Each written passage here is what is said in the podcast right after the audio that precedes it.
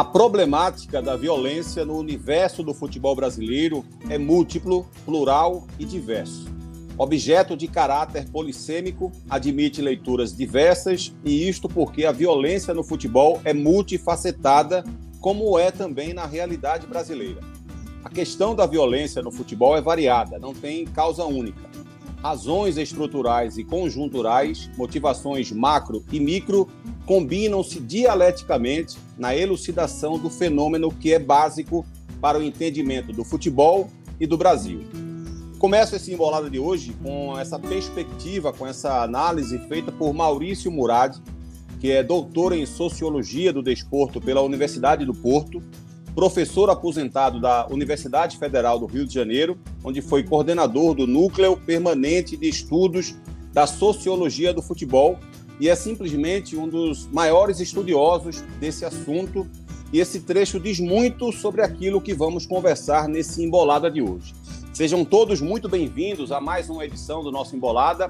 Esse com um caráter mais pesado, mas com uma discussão muito necessária para o momento que a gente está vivendo no futebol brasileiro, que é essa violência cada vez mais escalando é, e aumentando e ampliando a insegurança do torcedor nos estádios do futebol em todas as nossas regiões.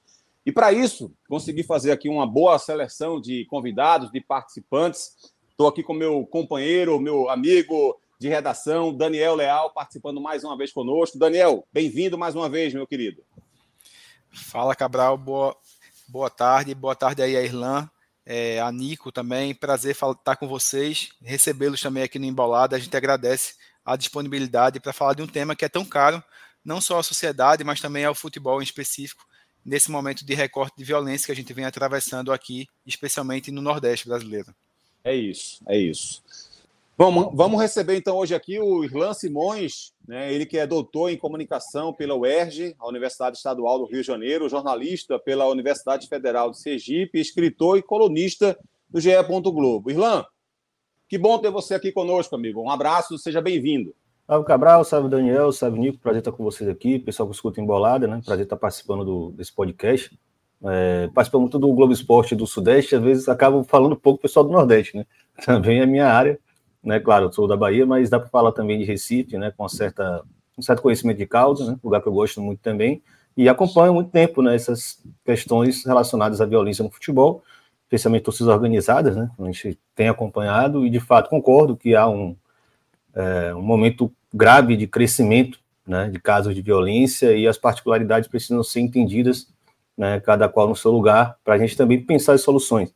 Eu acho que o grande assunto nesse momento é o que seria uma solução ou uma medida eficiente de fato. Né? Inclusive, fico muito feliz de saber que vou estar compartilhando tela aqui com o Daniel, que fez a reportagem, né? fez o levantamento né, do histórico de punição é, é, no estado de Pernambuco, mais especialmente a torcida do esporte, e que mostra para a gente que as, as, a, as soluções que estão nos dando não são necessariamente soluções. Né? Alguma coisa tem dado errado, a gente precisa refletir em cima disso daí, sem dúvida. Sem dúvida alguma, sem dúvida alguma. E recebendo aqui também o Nicolas Cabreira, também conhecido como Nico, né? O Nico Cabreira, que é antropólogo e pesquisador da Universidade Estadual do Rio de Janeiro, no Leme, também formado em antropologia na Universidade de Córdoba, na Argentina, mas também já, já no Brasil há muito tempo. Acho que ninguém vai nem perceber o sotaque dele. Seja bem-vindo aqui ao nosso Embolada. Muito bom ter você conosco, viu, Nico? Boa tarde, galera. Salve Cabral, Daniel, Irlan. É... Muito obrigado pelo convite para acertar aqui, para ouvir vocês, para aprender e, e para contribuir um pouquinho com aquelas pesquisas que a gente vem desenvolvendo há um tempo não apenas no Brasil, sino na América Latina toda. É, e hoje, né, falando particularmente de uma região que eu gosto muito, que é o Nordeste, é, e onde, infelizmente, a violência vem aumentando e com características próprias, né? Então é interessante falar disso. E mais uma vez, obrigado pelo convite. Estamos aqui.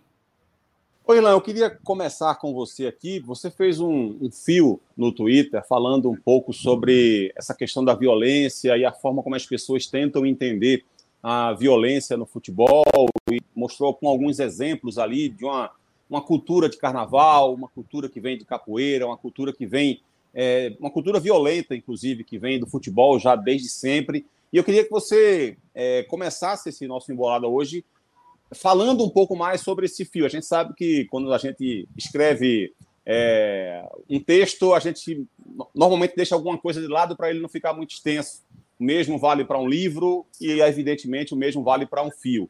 Então, a, a ideia central estava ali, mas eu queria que você pudesse abordar um pouco de forma mais tranquila aquilo que você pensa sobre esse assunto, Irlan.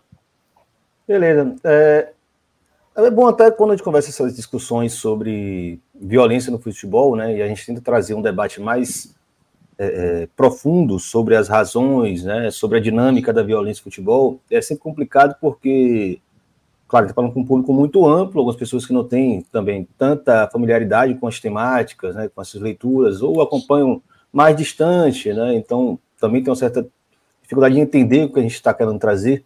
É, e é, é, sempre perigoso, né? Porque muitas vezes aparenta para muitas pessoas que nós estamos aqui passando pano, né? estamos né, passando a mão na cabeça dos, dos infratores, nós estamos aqui relativizando ou filosofando demais, esquecendo de pensar na parte prática.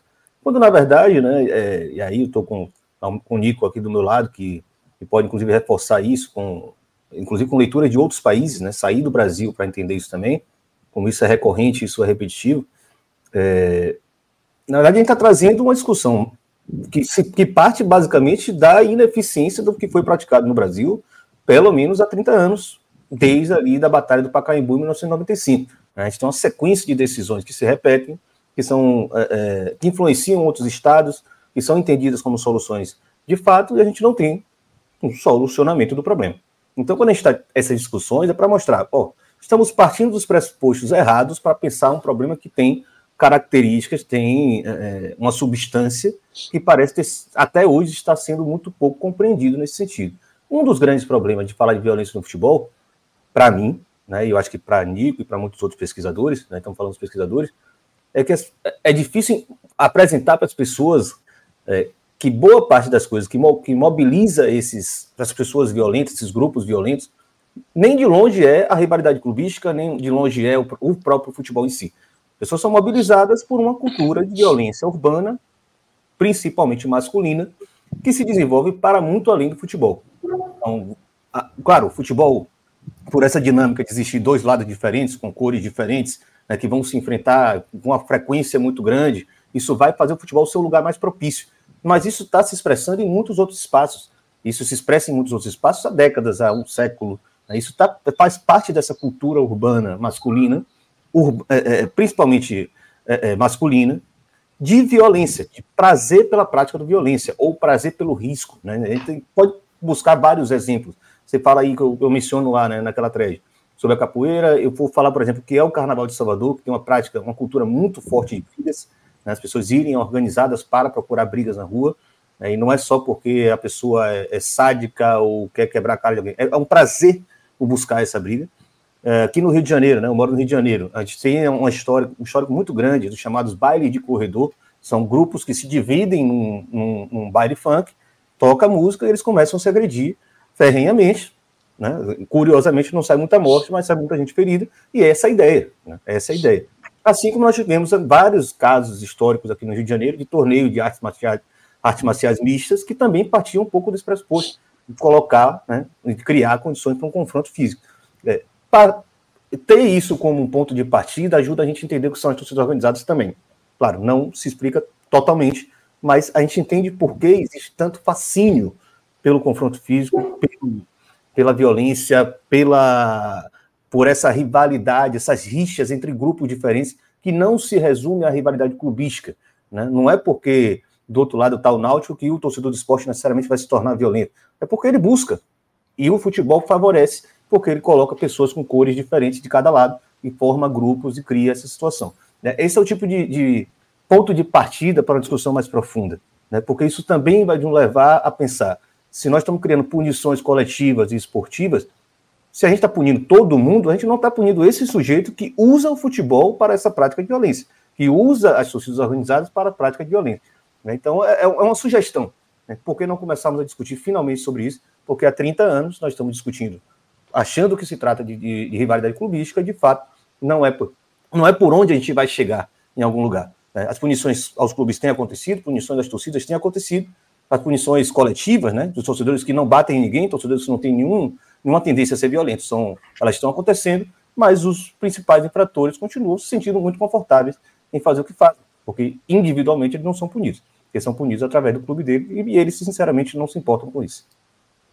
Ô, Nico, uma coisa que o Irlan aborda aí, queria que você ficasse à vontade também para falar sobre algum outro aspecto que ele tenha trazido, mas que eu queria também te trazer aqui para esse debate, que é essa questão dessa generalização é, da punição. Eu vou traçar um paralelo sobre algo que também tá, tem sido discutido no Brasil agora, que é esse fim da, da saidinha de Natal para os presos.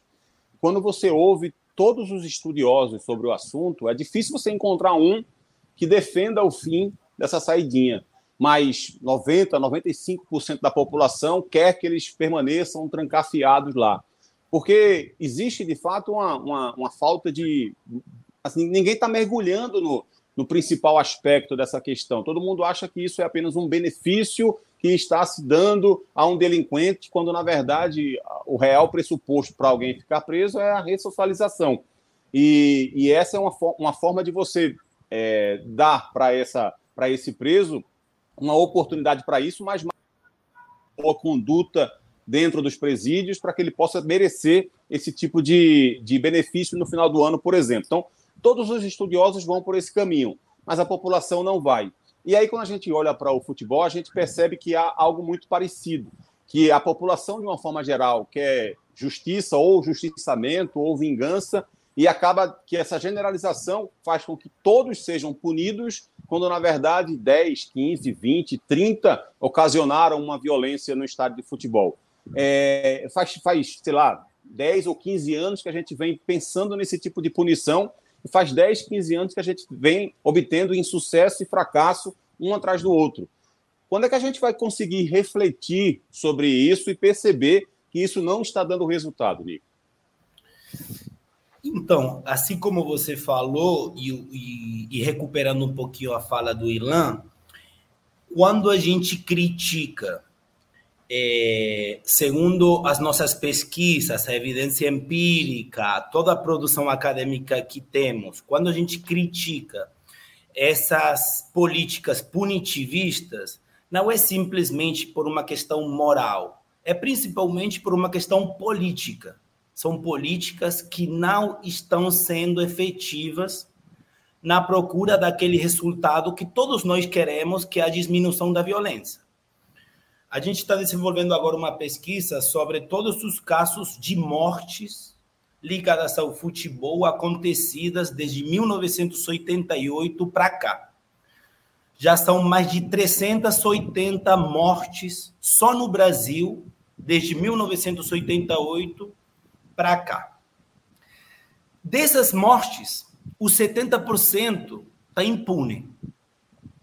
Então, quando a gente critica o punitivismo, primeiro, a gente está falando, é um punitivismo errado, quer dizer, a gente está castigando pessoas que não são os responsáveis, e além de castigar as pessoas que não são as responsáveis, os resultados não são efetivos, não estão sendo efetivos.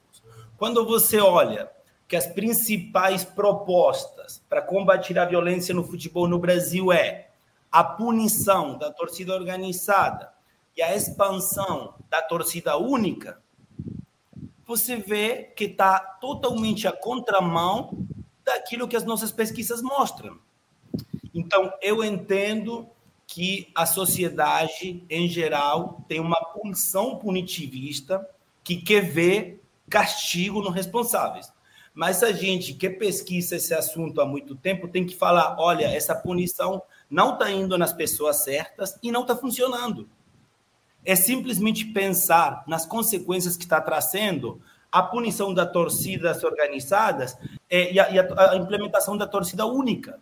Se você vê os dados, o que trouxe essas medidas foi um deslocamento da violência cada vez para lugares mais afastados dos estádios, onde são mais difícil é, planejar esquemas de segurança preventivos, porque é muito mais fácil um, um esquema de segurança da polícia no estádio ou ao redor do estádio que nas perifas das grandes cidades urbanas e que essas brigas que estão acontecendo cada vez mais em lugares afastados dos estádios são cada vez mais letais. Então, eu não posso falar como sociólogo se a violência aumenta ou diminui. Eu preciso uma referência objetiva. A minha referência objetiva são as mortes. E que eu estou vendo que cada vez a gente tem mais mortes. Por quê? Porque cada vez a violência é mais letal. E essa é uma questão que a gente está olhando com muita preocupação. Por exemplo, cada vez tem mais armas de fogo, cada vez tem uma confusão que dura mais tempo, porque não tem polícia perto. É, então, quando a gente critica essa onda punitivista, que não apenas não está funcionando no Brasil, senão que também não está funcionando em outros países, é porque a gente tem dados para falar isso. É, o, o, caso da Inglaterra, por exemplo, muita gente é, que, que olha de forma mais superficial fala que a violência na Inglaterra só passou a diminuir quando clubes e a seleção passaram a ser punidas, quando na verdade as pessoas que dizem isso, dizem isso acabam excluindo da equação diversos fatores que levaram a Inglaterra a ter um futebol mais pacífico né, como a, a, as construções das arenas mais modernas, por mais que e é evidente que isso elitizou mais o futebol inglês, mas foi uma das medidas, né, as várias câmeras de segurança, a forma como os torcedores violentos de fato foram afastados dos estádios com penas que vão de 3 a 10 anos, a forma como, e é um fator que a gente vai tratar daqui a pouco, eu quero ouvir muito o Irlan e o Nico sobre isso, que é a forma como a polícia militar dá combustão a, essas, a essa violência, que na Inglaterra também acontecia isso, havia uma, uma polícia muito repressiva na década de 80 e 90, e ela passou a ter melhor treinamento e também dentro dos estádios é, passou a não se utilizar mais policiais e sim seguranças treinados para então enfim foi uma série de fatores. Não foi simplesmente porque os clubes passaram a ser punidos a seleção passou a ser punida e a violência se acabou na Inglaterra. Não foi bem assim. Mas antes, deixa eu ouvir o Daniel, porque ele fez também um levantamento exatamente sobre essa questão que a gente está falando aqui, as várias vezes em que o esporte, como instituição, foi punido já por conta da mesma torcida organizada, ou melhor, por conta é, do, do, dos mesmos infiltrados, digamos assim, dos, dos, mesmos torcedores violentos que fazem parte da torcida organizada do esporte, Daniel. Pois é, Cabral, não é. Não e é fica à vontade é também no... se quiser levantar algum assunto também, viu, Daniel? Com o Nico e com o Irlan. Tranquilo, tô, tô muito à vontade aqui com os dois, muito feliz, inclusive, de compartilhar duas figuras que a gente é acostumado a pesquisar, né? A gente acaba se deparando com eles pelo caminho aí nas pesquisas, quando a gente vai, vai de fato escrever alguma reportagem sobre o tema. Eu fico muito satisfeito. Mas em relação a essa reportagem, Cabral, é, não é novidade, né? Quando, quando a gente teve a ideia de relembrar, rememorar fatos que já aconteceram, e a gente foi até um pouquinho mais de uma década para trás, a gente sabia que se cascavilhasse para duas décadas, três décadas, a gente já iria encontrar registros de situações violentas aqui na região metropolitana do Recife, lembrando que não é exclusividade apenas da RMR, não é? São casos de violência que se espalham pelo, pela região Nordeste, pelo Brasil, inclusive há registros é, de, de, de, de, violência entre torcidas ainda no início do, do século XX, no Rio de Janeiro, né? quando o futebol ainda era tratado como, como algo amador, ainda em transição para o profissional já existiam registros aí de casos de brigas de torcida, como o próprio Irlan trouxe na, no fio dele no Twitter, que ficou famoso, até de, de séculos anteriores. Mas em relação a, ao esporte, o que é que fica desse, desse, levantamento que a gente fez aqui no GE? Fica a, a, o retorno de que não é factível, não, não há um retorno para a sociedade a punição ao, ao, clube, né? O esporte que já cansou de ser punido pelo SCJD com perda de mando de campo, com multa, de sofrer preju, prejuízo desportivo e financeiro também ao clube, e mesmo assim, quem de fato provoca a violência e não, não, não é punido. Então, assim, é, é, é uma sequência que acontece justamente por, pela, falta, pela falta de efetividade das punições que necessitam ter um, um olhar que vão muito além do campo desportivo.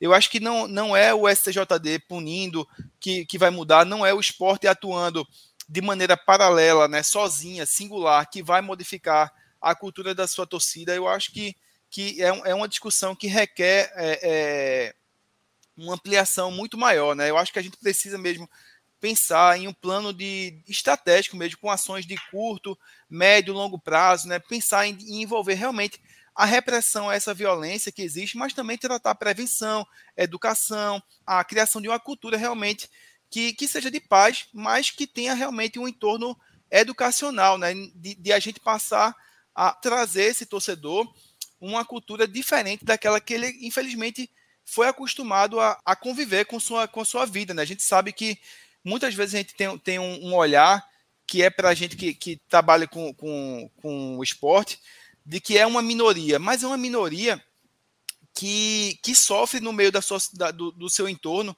durante toda uma vida, né? E, e aquele momento que ele tem para realmente extravasar é, é, aquela essa cultura machista, né? Essa cultura de, de, de violência que ele tem na, na, sua vida, o pertencimento que ele tem com a torcida organizada, enfim, realmente eu acho que é algo que vai muito além da, da esfera esportiva. E essas punições, esse levantamento que a gente fez, mostrando aí um histórico de violência recorrente com o esporte, apenas atesta de que a punição no âmbito desportivo ela realmente não, não gera, não é frutífera para que aconteça de fato um desdobramento efetivo que reflita positivamente na sociedade. Eu quero, eu quero é, duas questões que eu acho que a gente vai, antes da gente se aprofundar um pouco mais nessa, nessas possibilidades de soluções, que eu acho que talvez seja o assunto mais importante aqui. Eu quero muito falar sobre essa questão da polícia e quero muito falar sobre essa questão das punições que, que, que são feitas mais direcionadas a, aos clubes.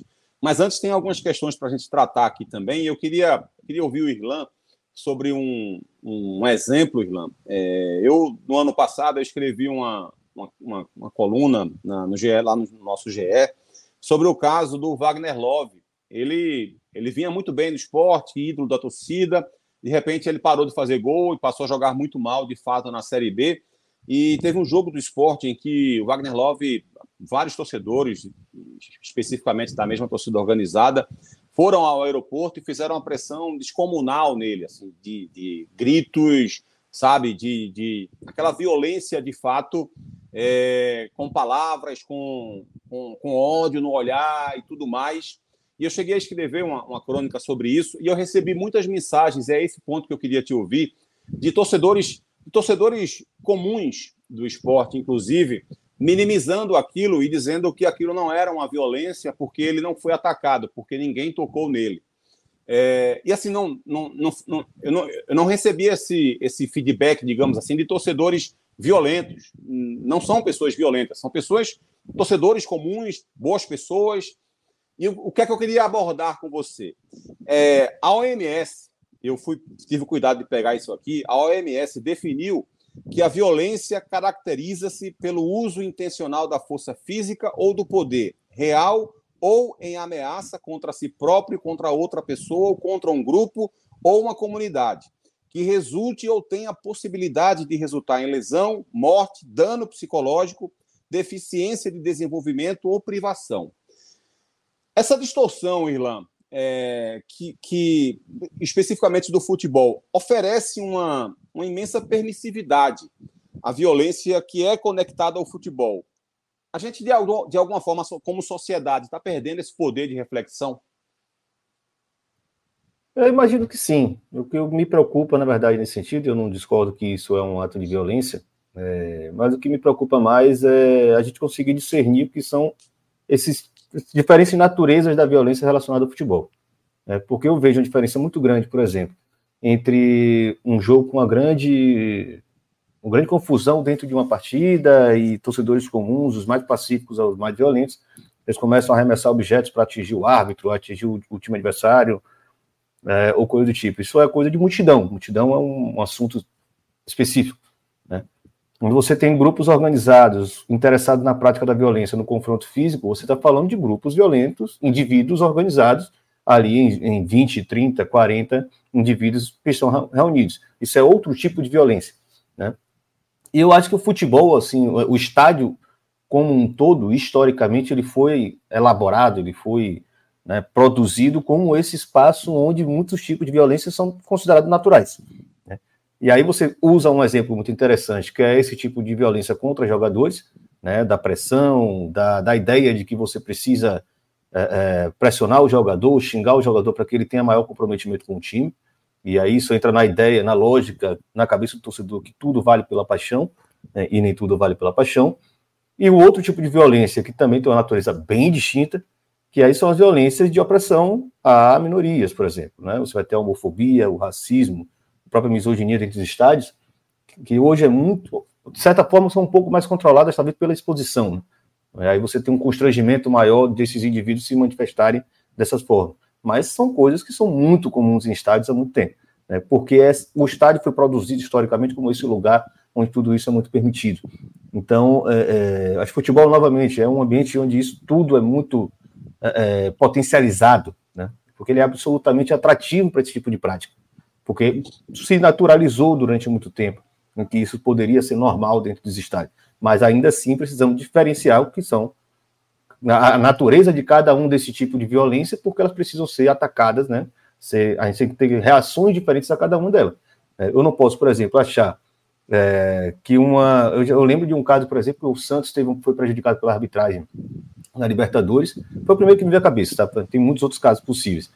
E os torcedores, no jogo de volta, o Santos tinha tomado 3 a 0 por uma punição e começaram a arremessar cadeiras dentro do, do, do gramado.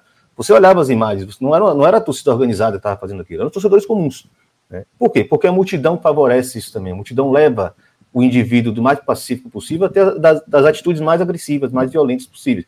Porque ele se sente protegido, né? se sente invisível no meio da multidão. Atacar isso é diferente de punir uma torcida organizada ou indivíduos ou grupos organizados que são identificáveis, né? porque são 30, 40, né?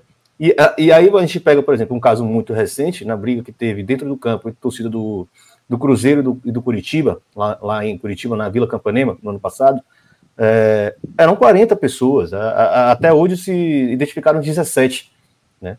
E quando se puniu o Curitiba, se puniu o Cruzeiro, e até se dispuniram, inclusive, é bom lembrar disso, e puniu a torcida organizada do Curitiba, pararam de procurar os outros 23 que não foram identificados. Né? Supostos 23. E como, aí puniram todos as, todas as pessoas, 1.600 pessoas, 30 mil pessoas poderiam entrar no jogo, e não se puniram os 23 que não foram identificados ainda. E assim, esquecemos que, quem são as pessoas, esquecemos que elas precisam ser encontradas, elas precisam pagar, elas precisam ser punidas pelo que elas fizeram. Não, né? Mas parece que a coisa fica mais pacificada quando alguma resposta em tese foi dada e a opinião pública como um todo se sentiu confortável de ah, alguma ação foi tomada, alguma atitude foi tomada porque o Ministério Público recomendou alguma coisa, a federação tomou uma atitude, o clube também fez alguma coisa. No fim das contas, as pessoas que cometeram aquele delito estão muito confortáveis, provavelmente vão voltar todos os jogos ao longo do ano e não serão punidas. Então, novamente, né, assim, quais são as, as opções que nós estamos colocando na mesa para solucionar cada tipo desse problema? Violência de multidão é uma coisa, racismo, homofobia, misoginia também tem outro tipo de natureza, inclusive queria destacar isso, porque vai acontecer um caso do tipo, a nova Lei Geral do Esporte não faz grande distinção entre esse tipo de violência. Eu acho que isso vai gerar uma série de, de punições muito preocupantes de nível esportivo e coletivo, novamente, é, que a gente vai ter que voltar aqui para discutir que, que, sentido faz. Que é bom lembrar, assim, a boa parte dos casos de racismo no futebol brasileiro, por exemplo, não partem de torcidas organizadas. Dizer, eu, diria, eu diria que nenhum. Né, dos últimos que nós tivemos aqui, com identificação, com flagra, são pessoas, indivíduos. Né? É um sujeito lá, individualmente, vai lá e faz um ato de racismo. Mas se pune a torcida toda, se pune a torcida organizada, sabe? o nexo está faltando. Está faltando. A gente precisa rever esse tipo de, de, de, de, situação num momento que a gente tem tanta tecnologia à disposição, né? tantas câmeras, tantos celulares, tanta identificação, CPF no, no, no ingresso. Como é que a gente não recorre a isso para solucionar esse problema e tirar esse indivíduo desse ambiente? Você falou da questão da Inglaterra, para é, resumir aqui, é, um dos grandes fatores que de fato impactaram a, a, ausência desses violentos dentro do estádio é porque eles eram obrigados individualmente a se apresentar na delegacia no dia de jogo. Então eles não tinham como estar no jogo. Tá? Se você cometeu uma infração no jogo, pronto, próximo jogo agora, durante três anos, você vai se apresentar no horário do jogo, eu vou te, te ferir no, no, que mais te dói. Perder o jogo do seu clube. Você vai estar na delegacia aqui batendo papo com o delegado, você vai lá ser punido individualmente. Porque não adiantava nada punir um setor inteiro, fechar uma, uma arquibancada, não adiantava nada. Porque se eles iam voltar, não adiantava nada. Então, assim, só para frisar, é, punição coletiva esportiva, não quero nem dizer se não pode acontecer, eu acho que até em certas circunstâncias pode acontecer, principalmente quando o clube é muito conivente, o clube é muito permissivo. Mas Ela aparenta ser eficiente, ela ilude o público, principalmente, ela pune quem não fez nada, especialmente, e ela simplesmente poupa os principais responsáveis por encontrar quem são os verdadeiros culpados por aquelas situações. Ela poupa. Né? Não se esqueça, ninguém se sente mais confortável do que o infrator com esse tipo de punição coletiva. E ninguém se, se sente menos imbuído a fazer o seu trabalho, a sua obrigação, do que a Polícia Militar e o Ministério Público que são encontrar, e a Polícia Civil também, de encontrar esses verdadeiros, verdadeiros infratores. Então, é, é algo que a gente precisa discutir, finalmente, e a lei, né, a lei indica que a gente tem que fazer a mesma coisa que nós fizemos nos últimos 30 anos e que não tem dado certo.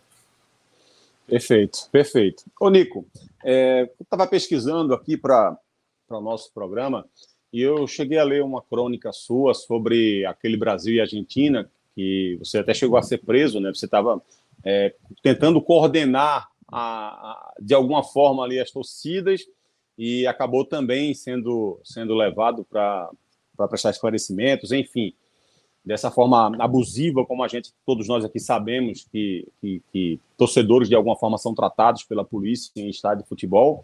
E eu queria que você falasse um pouco sobre esse episódio, tem uma, uma questão que você levantou lá, que é essa, essa forma como, como de, de algum jeito, o ser humano encontra uma solução para poder dormir à noite. Né? Porque essa generalização de que todo argentino é racista, e você mesmo coloca lá na tua crônica que, que sim, a Argentina é um país ainda que precisa melhorar muito nesse aspecto, se discute muito pouco isso lá, mas que não dá para generalizar, como de fato não dá, e as pessoas parecem que, que tentam generalizar para poder justificar essa violência contra os argentinos. Ah, todo argentino é, é racista, então merece apanhar mesmo. Como se quisesse uma, uma desculpa para poder fazer e poder não ter peso na consciência.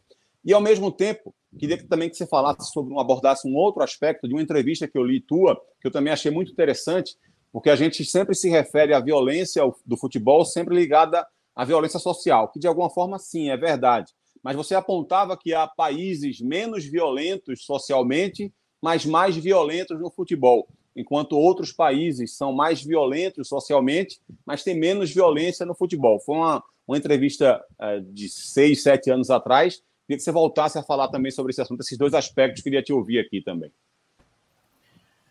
Beleza, vou, vou começar pelo último, né? É, então, é, é muito normal é, e comum ouvir, principalmente das autoridades responsáveis, quando acontece alguma coisa no futebol, falar, é, meu, para tirar um pouquinho a responsabilidade, falando, então, eu não posso fazer muito, porque essa violência que acontece no futebol vem da sociedade, né? Como se fosse uma relação mecânica automática. E é uma verdade relativa. Verdade porque, claro, o futebol está inserido na sociedade, então tudo se mistura. Mas não é assim tão automático. Tem coisas, particularidades, dinâmicas, fenômenos do futebol, de cada futebol, que fazem desse futebol em cada país mais ou menos violento, independentemente do nível de violência que tem essa sociedade. Eu sempre trago aqueles exemplos. México, uma sociedade profundamente violenta, onde o futebol é importante, o ano passado teve um morto, um morto no futebol. Colômbia é uma sociedade muito violenta com o futebol violento. Brasil também, uma sociedade violenta. Se você pega a taxa de homicídio, estupro, roubo, são números altos.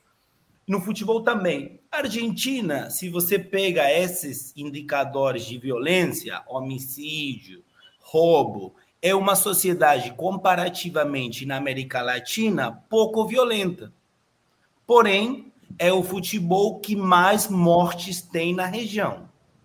Então, essa é uma primeira questão que, assim como o Irlan falou, tem muita violência que acontece no futebol que tem a ver com outros processos fora do futebol tem muita violência no futebol que também tem a ver com dinâmicas próprias do futebol.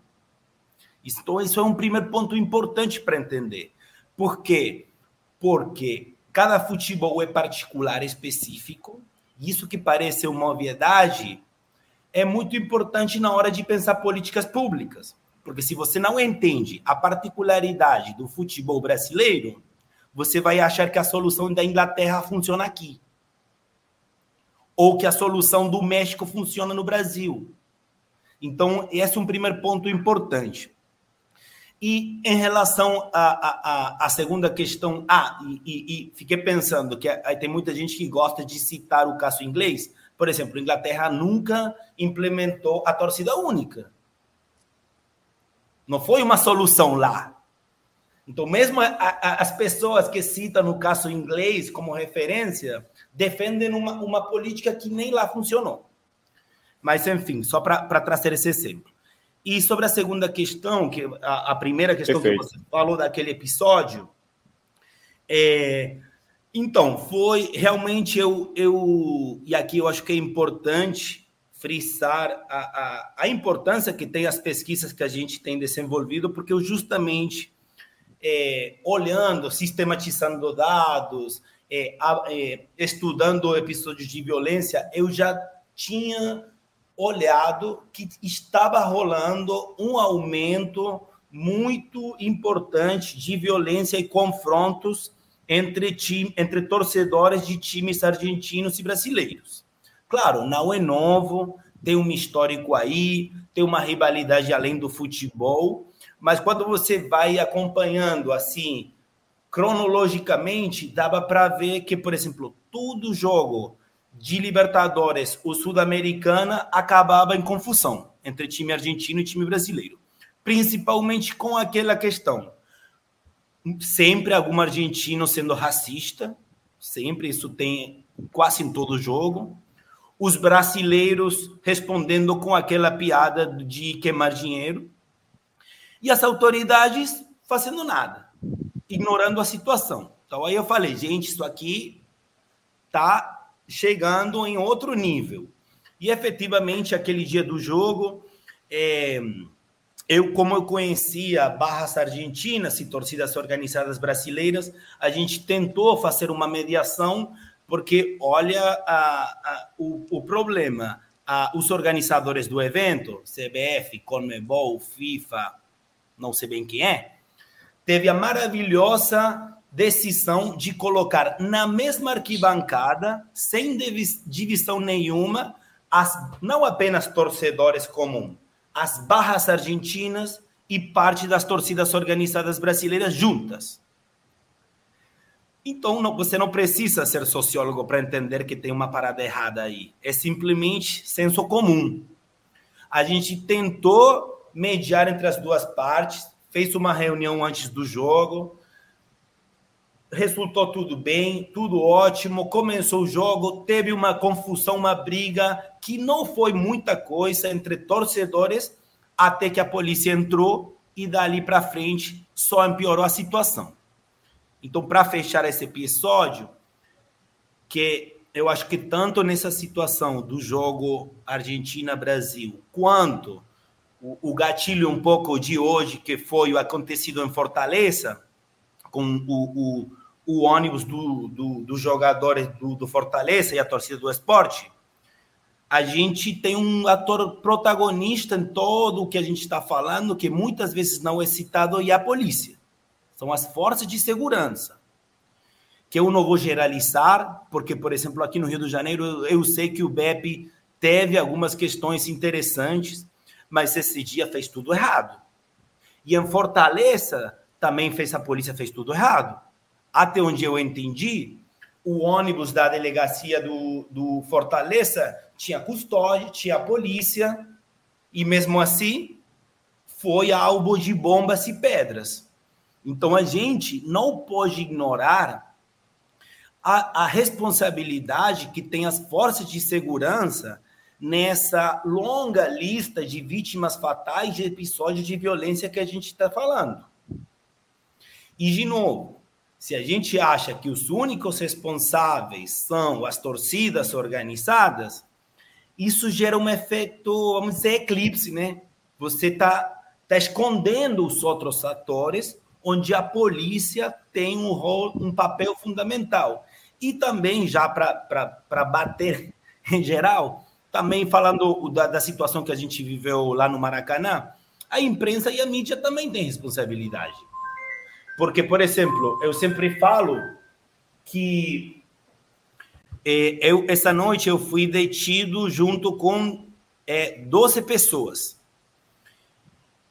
Todos nós é, culpados, responsabilizados pela incitação da violência, mesmo sabendo que eu não bati ninguém, não provoquei violência nenhuma, eu estava aí só para tentar calmar e separar. Mas a ocorrência falava incitação da violência e tá, tá, tá. A mídia, grande parte da mídia, nem todo mundo, mas grande parte da mídia, publicou que todos os argentinos detidos e prendidos aí foi por causa de racismo. Então, você vê o brasileiro, brasileira, que lê essa matéria, sabendo a indignação e, e o que gera o racismo aqui, ele vai bater palmas, vai falar: parabéns, argentino racista tem que ser presos. E não era essa a situação. Então, às vezes, também a informação que passa à imprensa contribui para essa para esse círculo da violência que parece não ter fim, né? Eu acho que esse assunto é importante também. Eu queria te ouvir até, Daniel. O que, é que você acha da, é, da cobertura da imprensa sobre esses episódios de, de violência? Pois é, Cabral. É, a, a...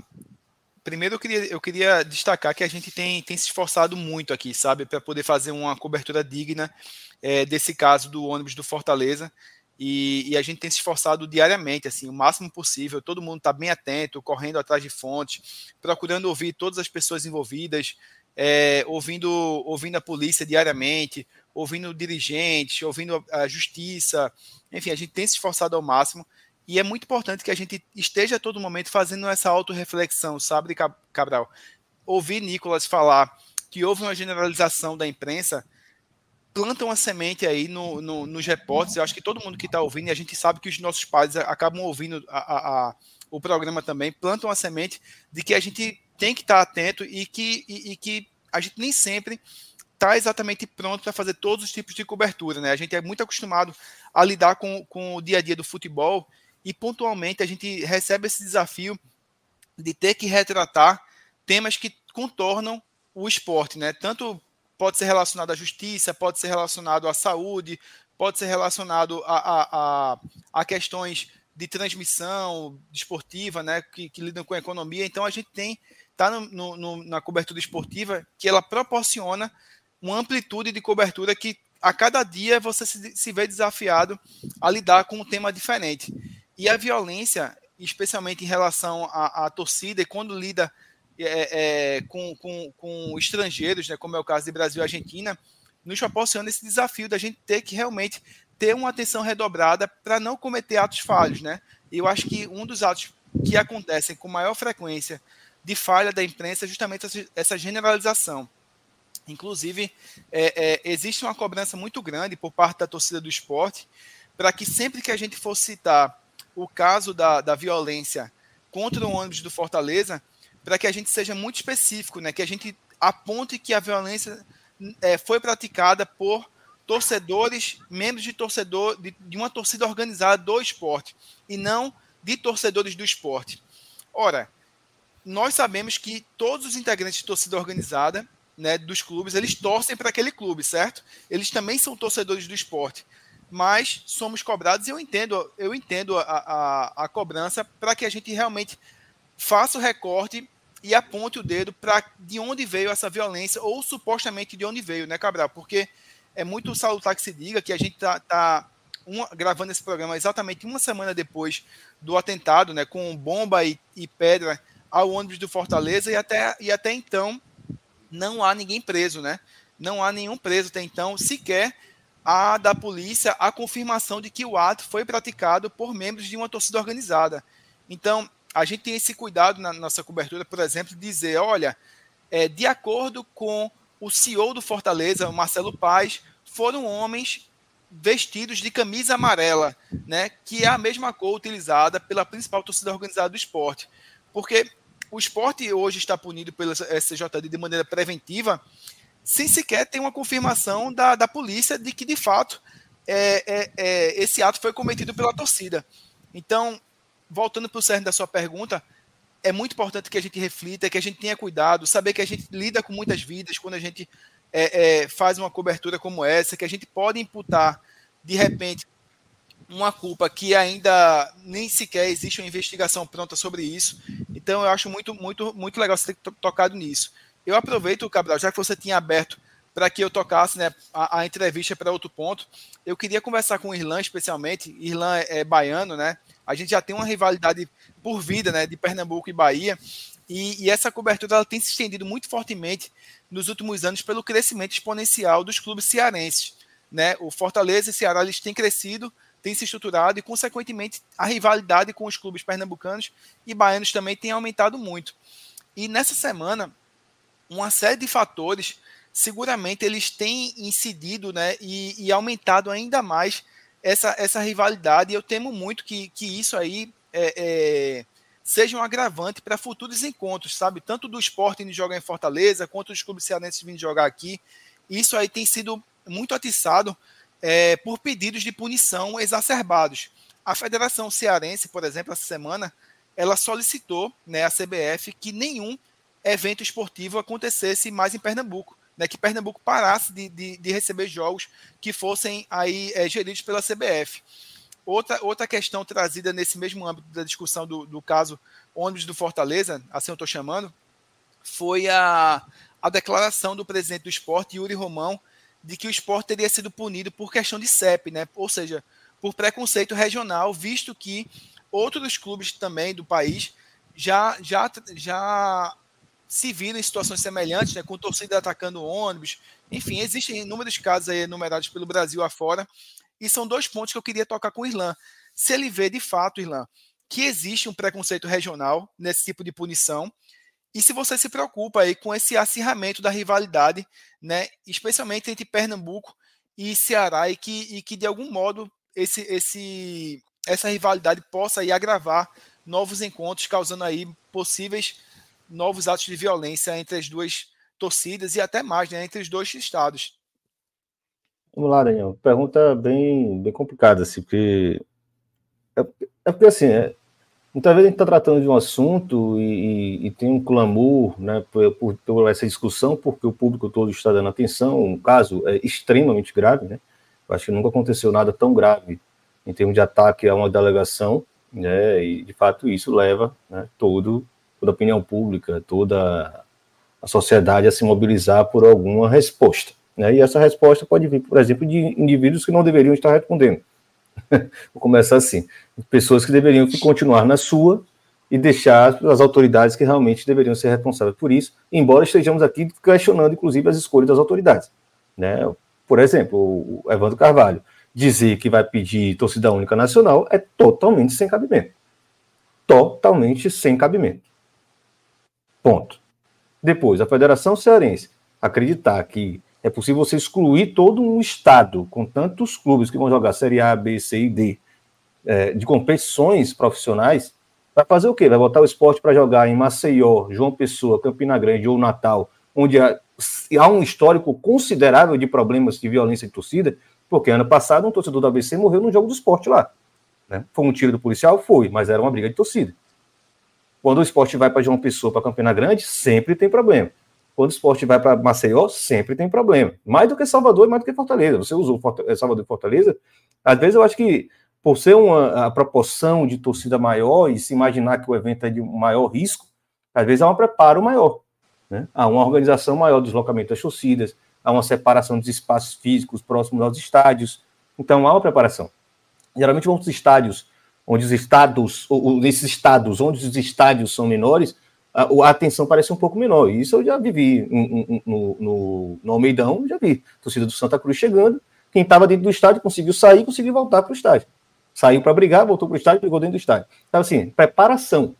E o problema da Copa do Nordeste, por exemplo, que tem me preocupado muito é isso. São muitos confrontos consecutivos de cidades muito próximas que permitem esse deslocamento então, isso tem sido um, um, um volume maior e parece que há muita pouco, muito pouco é, diálogo entre as autoridades de um estado para o outro. Isso eu vejo, por exemplo, o Rio São Paulo também, o Nico acompanha muito aqui. Rio São Paulo, a, a, dificuldade da Polícia Militar de São Paulo e do Rio de pensar em trajetos de torcida de uma forma segura.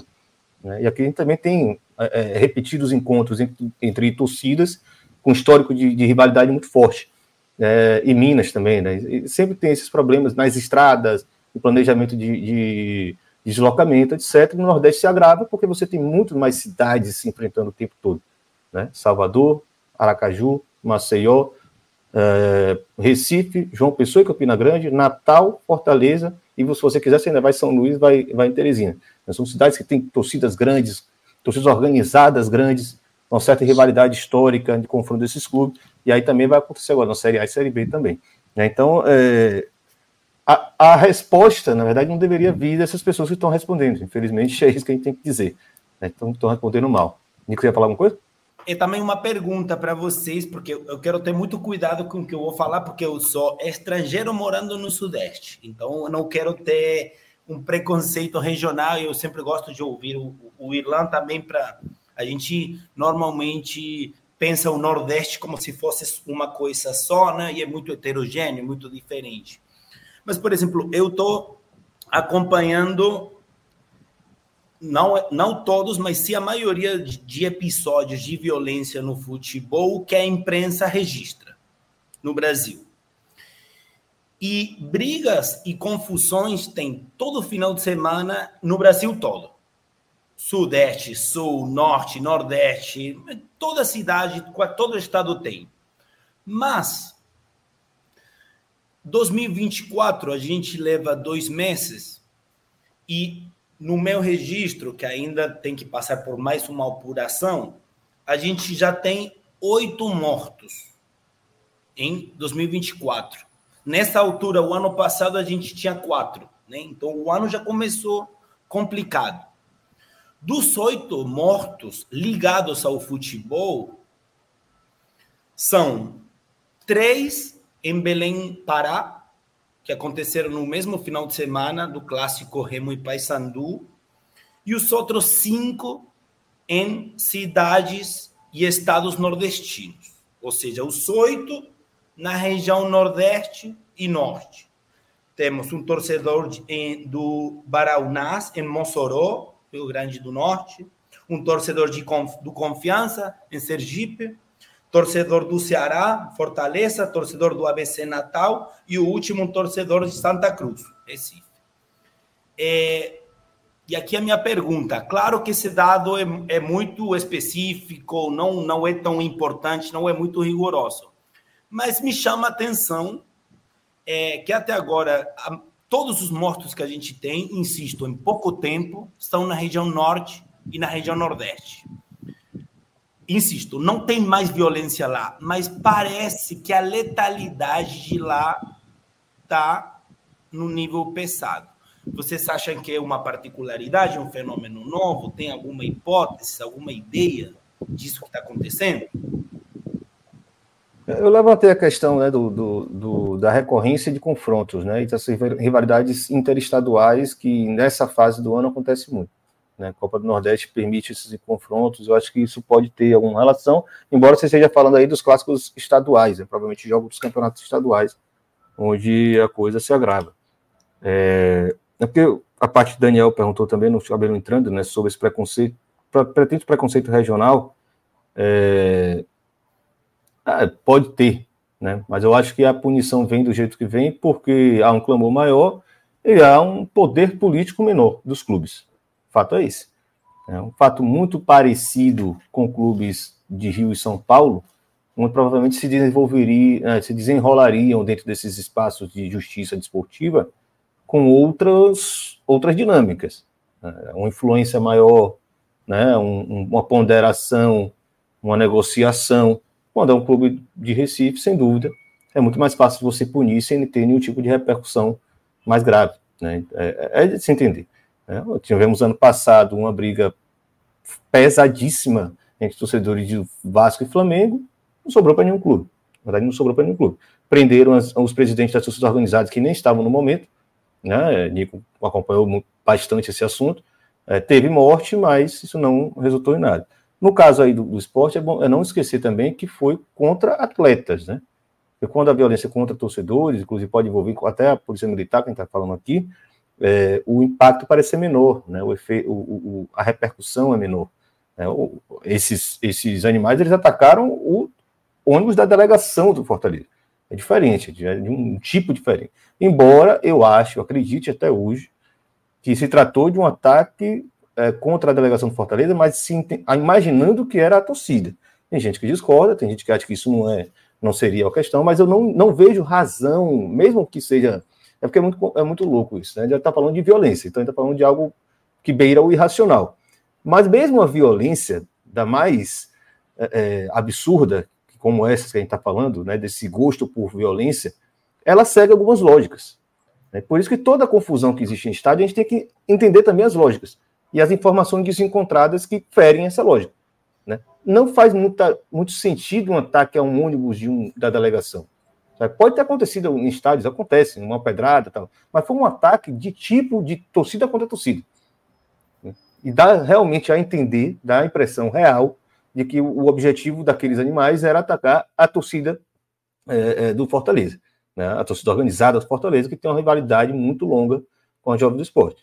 Né? Então, é, é eu, eu, gostaria muito que isso fosse é, ressaltado nesse processo. Com relação a, a, a razões né, de, do Nordeste estar se destacando nesses dados que Nico trouxe, acho que Daniel e Cabral também poderiam né, trazer algumas outras percepções próprias. Eu imagino que seja mais uma questão de recorrência de confrontos e talvez é, algo que acontece, por exemplo, Nico, em Goiânia, né? É o que, que a, o pessoal lá chama de ciranda, né?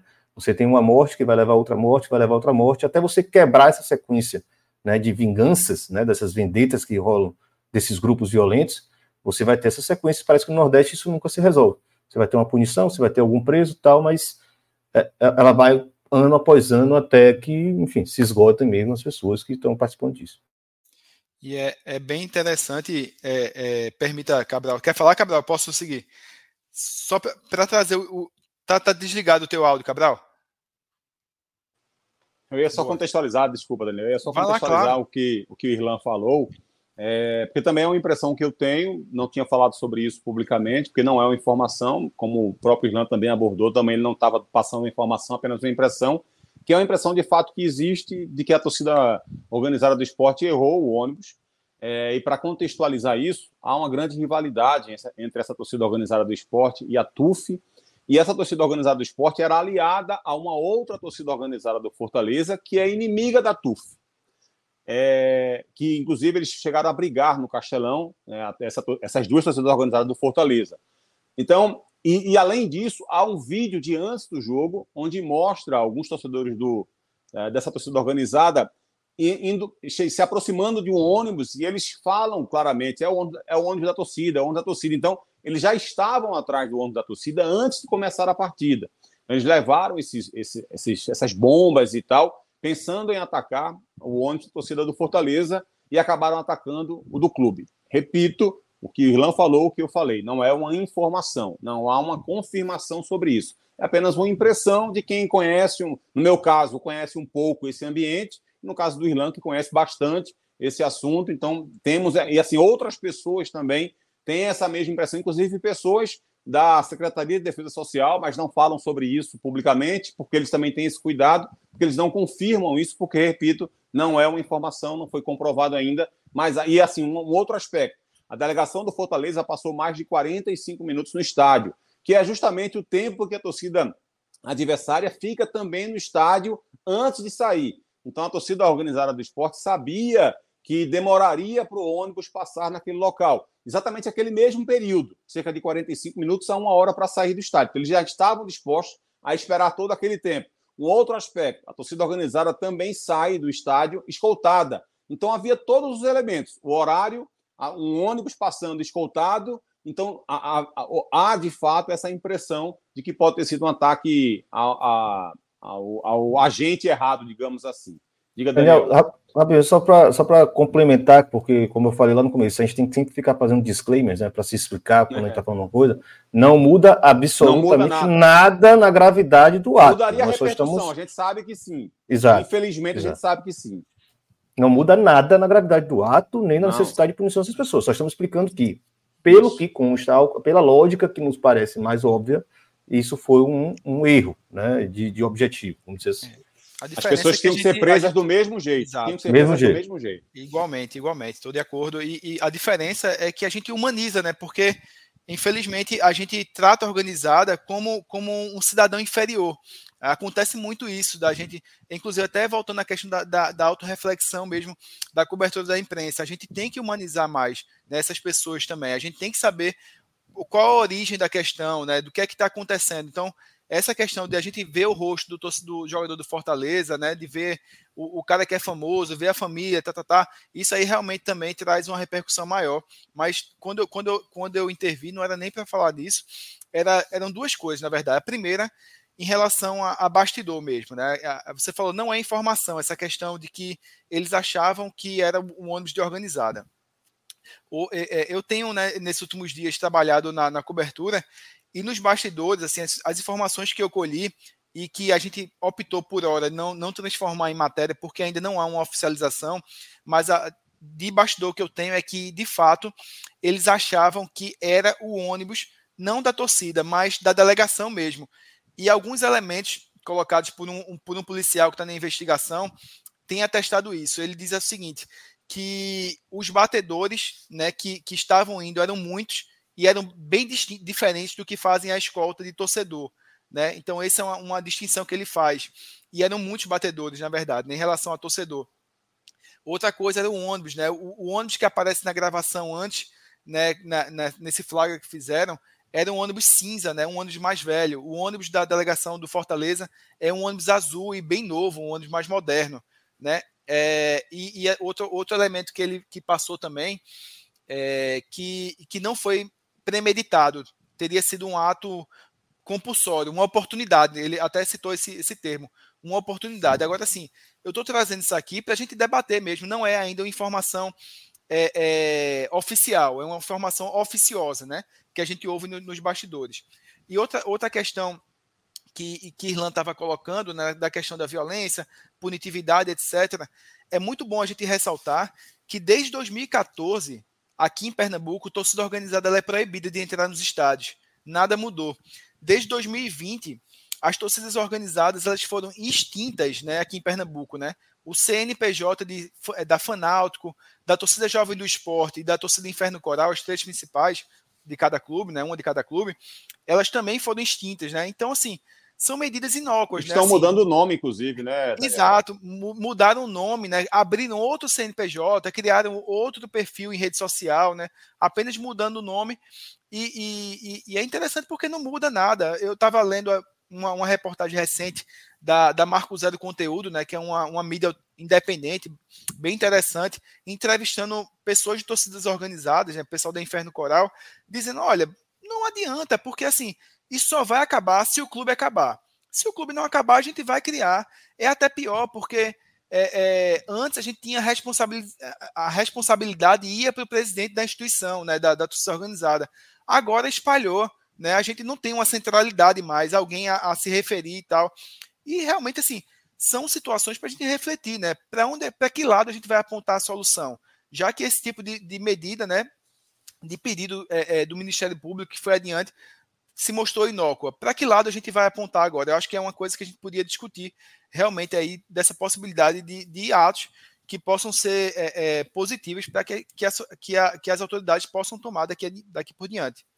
Vamos falar disso agora, então. Eu queria trazer o Nico de volta aqui para a discussão. Nico, a gente, o que a gente tem visto ao longo desses últimos anos é que é, as punições no futebol brasileiro têm sido aquilo que eu chamo de punições preguiçosas. Você citou aí o número de mortes né, nos, nos, últimos 30 anos aqui na, ligadas ao futebol, é algo em torno de 384, 263, não teve nenhuma, nenhuma punição, não teve inquérito, não teve nada. Isso é um número elevadíssimo. A gente está falando de 384 mortes, 263, não teve nada, não teve punição, não teve ninguém respondendo o processo, não teve nada. E aí, quais são as punições que a gente tem visto ao longo desses últimos anos? Proibição de bandeiras com mastro. A gente tem visto isso bastante aqui em Pernambuco, há muitos anos que, que não é permitido. Se proibiu, inclusive, no ano passado, no ano retrasado, o torcedor ir com um rádio, um rádio de pilha, para que ele não jogasse na, na, no estádio e tal. Proibição de charanga, os instrumentos musicais, como se alguém numa torcida organizada, porque você está punindo todas as torcidas organizadas, aquelas que têm histórico de violência e aquelas que não têm nenhum histórico de violência. E, é, e, são, e são instrumentos caríssimos, inclusive. A primeira preocupação, se tiver uma confusão dessas pessoas, é exatamente em preservar os instrumentos musicais e não utilizá-los como armas. Mas você proíbe que esses instrumentos musicais entrem nos estádios. Aí você suspende a torcida organizada e adentrar o estádio. Você faz perda de mando de campo para as equipes, você faz portão fechado para os clubes, torcida única em clássicos. E todas essas medidas trazem dois pontos em comum. O primeiro é que não diminuiu em nada a violência. Muito pelo contrário, a gente vê que ela tem aumentado. E a segunda é que pune todo mundo. Ela pune todos os torcedores. Ao invés de você punir uma pessoa, ou 20, ou 30, você está punindo milhões quando a gente está falando de clubes grandes no futebol brasileiro. E assim, para dar um exemplo bem raso, bem raso, mas só para abrir a mente das pessoas, você já imaginou se um brasileiro cometesse um assassinato nos Estados Unidos e todos os brasileiros ficassem proibidos de visitar os Estados Unidos por conta da ação desse brasileiro? Você já pensou se um funcionário de uma empresa comete um delito no meio da rua e todos os funcionários daquela empresa fossem punidos da mesma forma que aquela pessoa fez aquilo? Porque é isso que tem acontecido no futebol nacional. É, ao invés de ter uma prática é, de justiça realmente, ou seja, abrir o um inquérito, fazer uma investigação, é, pegar essa pessoa e prendê-la ou puni-la de acordo com a lei, dependendo do que ela tenha feito, você pune todo mundo porque é muito mais fácil. As pessoas não perceberam ainda, Nico, que a gente não vai para lugar nenhum com isso. É justamente o que, o que a gente começou falando, né? É, é por isso que às vezes eu gosto do debate, mas a gente parece que, que fica né, rodando em círculos porque a gente começou falando que a gente não é contra a punição. A gente é contra a punição que não é efetiva, que é justamente o que o está acontecendo. Justamente, você falou, tem dois dados. Toda essa lista de punições que você falou, e o outro dado que você também falou, que eu tinha falado, que é o 70% dos, das mortes acontecidas ligadas a futebol brasileiro estão impunes. Então, o resultado é bem fácil. A gente está punindo errado. E não apenas porque a gente não encontra os responsáveis individuais, pessoais dessas violências. Tem outra questão também. Eu, por exemplo, eu acho que as torcidas organizadas são movimentos complexos com questões negativas ligadas a essa masculinidade agressiva, a violência, a, a, em alguns casos também prática racista, homofóbica, mas também as torcidas organizadas, para mim, são movimentos culturais, produzem cultura. Música, grafite, murais, esses aspectos positivos que quem conhece uma torcida organizada de perto sabe que para os moleques da quebrada, da favela, da perifa é muito importante, porque produz músico, produz cultura, produz um engajamento na arte, é justamente o que a gente está punindo. Eu, eu uma, uma, uma das coisas que eu tenho orgulho de ter participado é num processo na Colômbia, onde a gente deu forma de política pública a um conceito que a gente criou, que é a ideia de barrismo social, né? Barrismo vem de, de barras, né? Barras seriam nas torcidas organizadas. E a gente tem essa ideia que as barras são movimentos sociais que produzem cultura e podem produzir um engajamento na molecada além da violência. Então a gente incentivava as murgas, as comparsas, competição de contos, de literatura, porque o futebol, assim como a gente vem falando que o futebol é um, um, uma caixa onde muita violência chega, o futebol também é cultura popular. Então a gente poderia pensar, além de punir os responsáveis individuais dos crimes, deixar de punir essa cultura que as torcidas organizadas produzem e que podem servir como política social justamente para tirar a molecada da violência. Então, por isso que eu volto no começo. Eu não sou contra a punição, eu sou contra as punições erradas. E que a gente está fazendo aqui no Brasil há 30 anos. Posso Irlan, quero te ouvir também, Irlan. Claro, claro. É, complementar, porque essa parte de Nico, até se ele não falasse, eu ia provocar ele para falar né, sobre barriga social, que é uma discussão muito interessante que é feita na Colômbia, né, e lembra muito também projetos que existem na Alemanha, por exemplo, como o Fan Project, né, que é uma interface muito forte, mediado por profissionais do serviço social, ou seja, pessoas capacitadas para isso, envolve clube, envolve federação, envolve as torcidas, né, os, os coletivos ultras, que está sempre mantendo esse diálogo constante, tanto para buscar soluções, como para buscar atividades que né, tentem ressocializar aquele jovem que, principalmente jovem, né, que é mais violento que, e que transgride, etc. Inclusive para expulsá-los do estádio também, né, para identificá-los e expulsá-los do estádio, porque na Alemanha tem esse problema. Você tem lá o coletivo ultra muito organizado, você tem, por exemplo, esses grupos, o hooligans, que são esses membros, membros violentos, né, muitas vezes se misturam, mas o próprio coletivo ultra, por essa estrutura né, é, organizacional de fato, se vê obrigado a dar uma resposta e expulsar as pessoas. Isso é muito interessante. Lá ainda tem a questão política, né, do neonazismo, etc. Né, então, assim, é, são, são modelos possíveis, né, que a gente, como o Nico falou muito bem logo no começo, a gente pode se inspirar, a gente não vai copiar isso porque não vai funcionar no Brasil, evidentemente. Mas são inspirações. Pô, quais são os elementos que nós temos para trazer para cá e trazer, fazer algo que funcione aqui. E tem um ponto que a gente sempre tem frisado ultimamente, que é óbvio que é contraditório, assim, é contraditório não, é, é polêmico, né? É controverso e as pessoas geralmente viram a cara, torcem o nariz. É, por incrível que pareça, é muito melhor você ter a torcida organizada presente no estádio, em clássico, por exemplo, do que você não ter. Porque você vai ter essa organização presente lá com uma liderança que pode ser identificada e trazida para uma mesa de debate. Quem está falando isso não é só a Irlanda, nem, nem só os pesquisadores, embora muitos compartilhem dessa perspectiva. Polícia Militar do Rio de Janeiro e a Polícia Militar de Minas Gerais concordam com isso.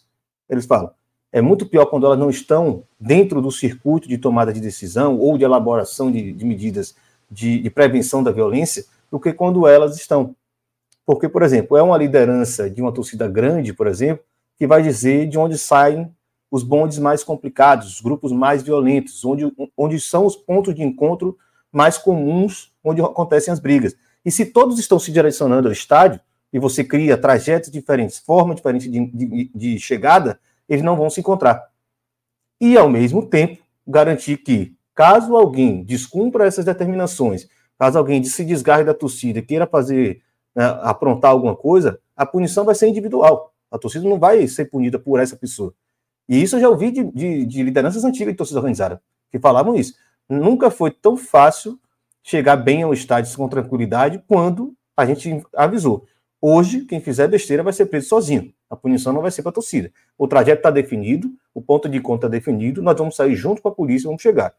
Ficaram muito chateados no jogo contra o, o Náutico, o Esporte Náutico. Foi logo o jogo seguinte. Eu imagino que não tiraram a torcida visitante porque os ingressos já estavam vendidos. Você pode até me corrigir se foi isso, eu imagino que foi isso. É, foi isso sim, foi isso sim. Porque a torcida foi conduzida para o estádio. Né? Sempre é, viu, Irlan? Aqui já há claro, muitos anos que é assim. Claro, agora sim, as pessoas não entendem que é melhor que seja assim, gente. Porque se não for, vai um grupo de 40, um grupo de 30, um grupo de 20, cada um no seu ônibus, a chance de ter encontro e ter confronto físico é muito maior. Aquilo não é feito para passar a mão na cabeça de ninguém. É porque, infelizmente, é a única solução que nós temos. Não é uma, uma tapa na cara da sociedade. Não, é porque se não fizer isso é pior. Né? Tem que entender também que algumas opções né, existem para ajudar e não para atrapalhar. E, por incrível que pareça, né, e Polícia Militar de Minas, Polícia Militar do Rio de Janeiro concordam com isso, talvez até do Rio Grande do Sul, embora não expressamente, mas lá não tem torcida única, por exemplo, embora histórico também seja muito complicado de violência, é é muito pior se eu tirar uma torcida do estádio e os confrontos acontecerem em toda uma região metropolitana que eu sou incapaz de dar, dar cobertura. Né? Agora, vamos ver, por exemplo, os clássicos mineiros que resolveram impor, os clubes se auto-impuseram torcida única, né? Lá, nem Ministério Público pediu, nem Polícia Militar pediu. Vamos ver como vai acontecer. Porque antigamente, a torcida do Cruzeiro chegava por um lado, a torcida do Galo chegava pelo outro, meio a meio no Mineirão, dava para organizar. E agora? Vai ser só uma torcida chegando, agora só a do Cruzeiro, e a do Galo vai estar onde? Vai estar em casa? Né? Vai estar tá no, cada um na sua, no seu sofá assistindo? Não vai. Né? Vai estar tá circulando na cidade e marcando pontos de encontro. Né? É pior. Né? Então, a galera precisa parar de ver a coisa de uma forma maniqueísta e achar que é uma solução mágica que as torcidas vão desaparecer, né? que esses grupos violentos vão desaparecer no ar. Não existe isso. Não existe isso. Muitas vezes é mais fácil criar um sistema né, de segurança que previna e que conte com a colaboração dessas pessoas. E eu acho que quanto mais responsabilizadas elas forem, mais ativas nesse processo também elas serão. Porque você vai ter lá uma liderança, pessoal, a, você tem um papel fundamental nisso aqui, porque é bom também a gente lembrar uma coisa importante. A torcida, para determinadas lideranças, ela tem uma finalidade financeira. Se a torcida decide desistir, pelo menos oficialmente, não quer necessariamente, não, não diz necessariamente que a parte financeira dela deixe de existir. Está lá, as camisas amarelas estão lá. Não tem a marca original, mas estão vendendo material. Ela continua fazendo as festas, ela continua reunindo. E aí? A parte financeira continua intacta. E quando essa pessoa for responsabilizada politicamente, eu digo, né, é, é, é, provocada a ser responsável por tudo acontecer da melhor forma possível em dia de jogo, eu acho que muda um pouco o cenário. É uma solução mágica, uma solução perfeita? Não, obviamente que não. Mas se a gente fez tanta coisa anteriormente e nunca deu certo, por que a gente não experimentar algo novo agora que passa também por uma lógica parecida com essa? Eu acho que, inclusive, existem lideranças dispostas hoje a elaborar coisas do tipo e pensar de outras formas. Não à toa, observe que eu estou usando vários exemplos. Não à toa, o jogo entre Palmeiras e São Paulo, o primeiro clássico paulista com, com duas torcidas desde 2016, foi totalmente pacífico em Belo Horizonte. É absurdo, a frase é totalmente absurda, né? Primeiro clássico desde 2016, com duas torcidas, que aconteceu em Belo Horizonte e foi totalmente pacífico entre Palmeiras e São Paulo. Por quê? Porque sentaram, resolveram e definiram o que tinha que ser. É assim. É, eu queria agora, é, nesse, no nosso penúltimo assunto aqui, é, começar com você, Daniel, para falar sobre a forma como é, a polícia militar também precisa de um treinamento mais, mais qualificado sobre como conter multidões, especificamente em futebol.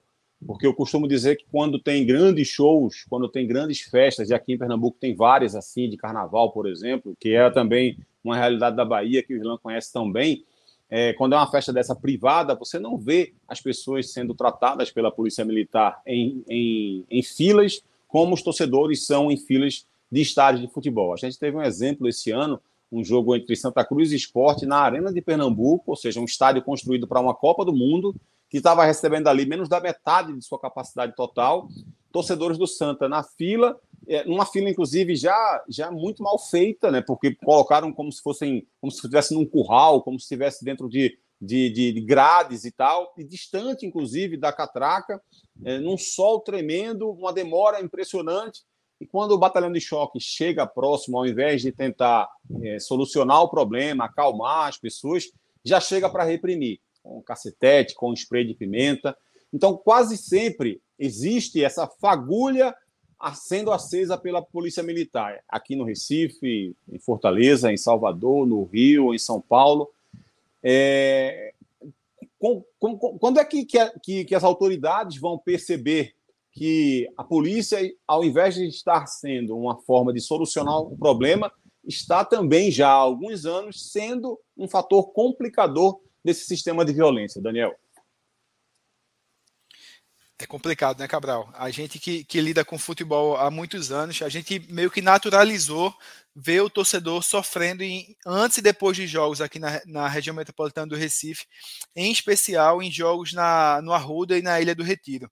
Eu digo, eu digo em especial porque parece que quanto pior for, for o acesso ao estádio, quanto mais estreito, mais escuro né, for a redondeza, parece que pior ainda fica a situação é, com que o torcedor é tratado pela, pela polícia militar. Parece que, que a polícia já vai pré-preparada para lidar com o inimigo, né? Quando na verdade a maioria das pessoas que está que tá indo lá são pessoas comuns, né? São cidadãos que estão indo realmente como para usufruir de um momento de lazer e são surpreendidas por um tratamento que não é que é indigno a qualquer ser humano, né? É colocado no curral com a fila imensa, um tratamento ostensivo, realmente que não, não faz o menor cabimento para para quem deveria de fato estar tá cuidando deles ali, na verdade, né? Aquele, a polícia militar está ali para organizar, né? Para poder cuidar, para evitar, prevenir. e, e, o tratamento que se dá realmente, aparentemente, é o contrário. Mas eu, eu acho que, que, que, essa questão, Cabral, é uma questão cultural, sabe? Eu acho que, que é uma questão que precisa ser trabalhada no seio da Polícia Militar. E, e mais do que isso, não é uma exclusividade de Pernambuco, né? A gente vê os casos se repetindo pelo Brasil inteiro. É uma coisa assim que é angustiante. Você vê o tratamento que é dado, né? É, é, você fica indignado, né? Muitas vezes não se pode fazer nada porque quem, quem, quem leva, né, quem conduz é quem está maltratando você, né, quem levaria a, a, a, aos investigadores, a Polícia Civil. Então, é realmente é, terrível. Eu acho que é uma coisa a se repensar mesmo, e, e o tratamento que se dá não só à torcida, à torcida organizada, sabe? A torcida que nem, nem sequer faz parte de qualquer agrupamento. É algo que, que é preciso repensar também. Nico, queria que você falasse sobre isso também, por favor polícia, sobre a polícia, forças de segurança?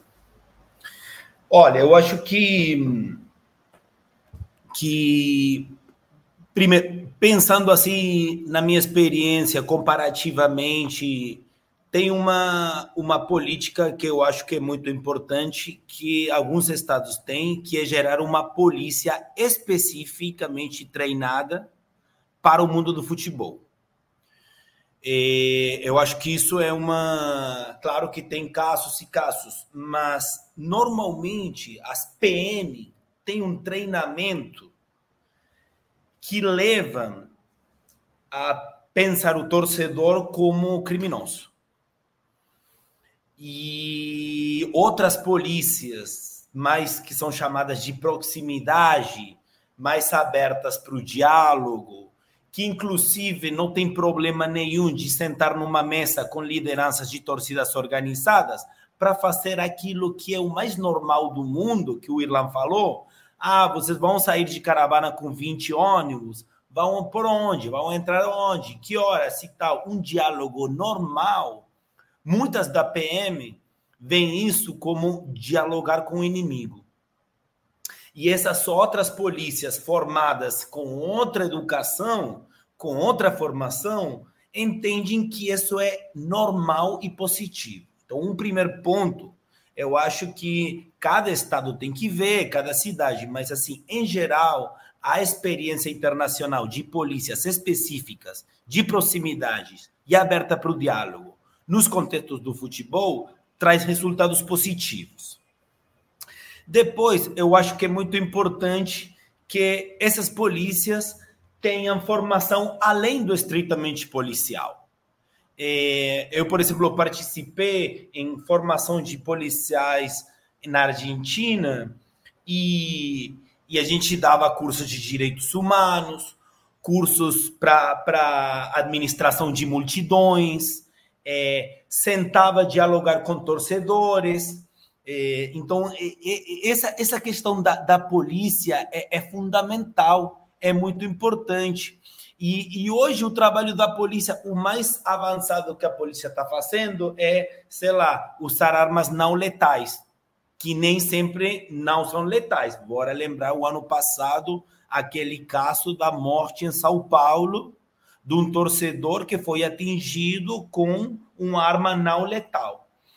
É, então, são, são pequenas questões que. Santa que Catarina, acho... só falar sobre né, letalidade, em Santa Catarina, um torcedor perdeu o dedo com um tiro de, de bala de borracha, tá? Assim, foi a queima-roupa, ele perdeu um dedo, poderia ter sido até pior, só para falar. Isso, agora há pouco tempo. É, então, são, são pequenas questões concretas. Tá vendo? Eu não estou falando de grandes teorias e problemas filosóficos, problemas concretos além daquelas punições preguiçosas que você falou, né? Irlan, queria te ouvir também sobre isso.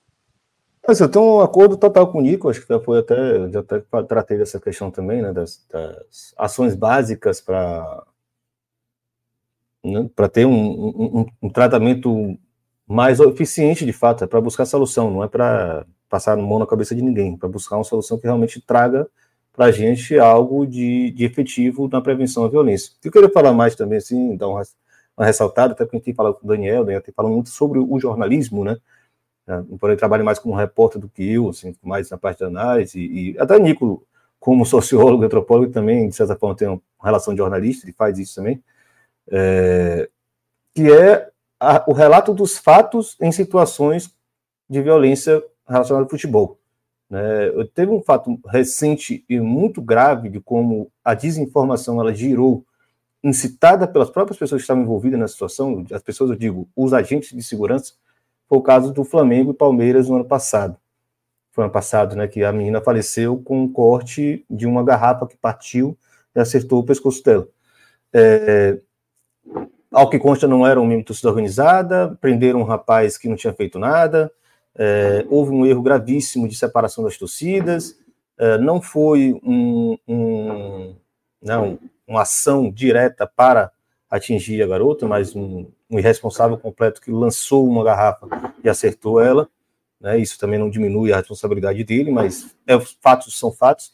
E ao longo de todo o dia, é, se não fossem certos repórteres que estavam presentes no ato e tentaram buscar até soluções, é, até, até é, explicações mais óbvias para o que estava acontecendo, a narrativa criada pelos agentes que estavam ali, tentando muito mais se proteger do que narrar, né, levar os fatos concretos né, para uma análise, né, para uma investigação, até a própria Polícia Civil teve que atuar, né, um, promotor teve que, o Ministério Público teve que atuar para falar, a, a, o relato dos fatos está completamente fora da lógica, né, alguma coisa errada aconteceu.